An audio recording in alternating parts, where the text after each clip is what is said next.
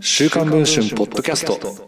今話題の文春スクープを5分で解説電子版デスクの村井源がお届けします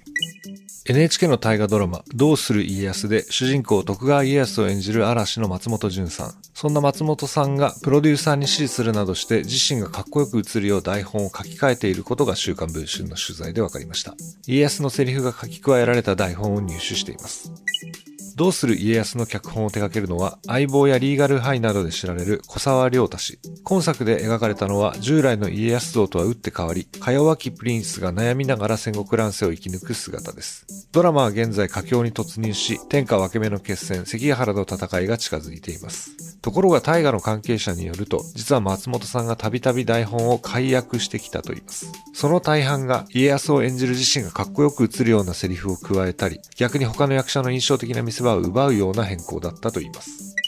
一例が第31話の史上最大の決戦です。この回から髭を蓄え、貫禄が増した家康は織田信長亡き後、豊臣秀吉との全面対決に挑んでいきます。問題の場面は、清洲城で作戦会議を行うシーン。元々の台本では、家臣の本田正信と小平太がこんな会話を繰り広げていました。本田が地の利を生かさねば10万の兵とはやり合いませぬと語ると、小平太が榊原康政、策を献じまする。そして家康が許す。このような流れになっていました。ところが、週刊文春が入手した台本には、以下のセリフが赤字で書き加えられていました。家康、いや、待つだけでは勝てぬ。前へ出るぞ。代わりに小平太の前に出てはいかがかとというセリフが赤字で防線が引かれ、削除されていました。家康のリーダーシップを強調するため、小平太のセリフを奪った形になっているのです。実際の放送でも、松本さんは確かに前へ出るぞというセリフを口にしています。こうした例は他にもあり、現場ではセリフ泥棒と呼ばれていたといいます。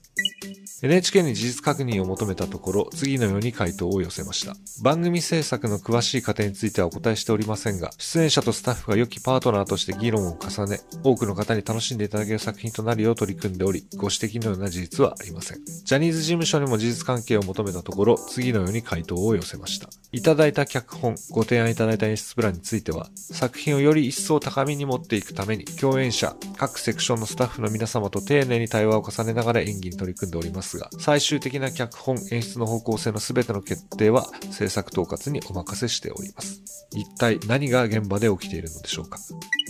今配信している週刊文春の電子版では松本さんによるどうする家康の脚本解約の詳細のほか松本さんがスタッフらを苛烈な言葉で恫喝する場面など今現場で起きていることを詳しく報じています。ご関心がある方はぜひこの続きは電子版の方で読んでいただければと思います。それでは本日のポッドキャストはこの辺りで。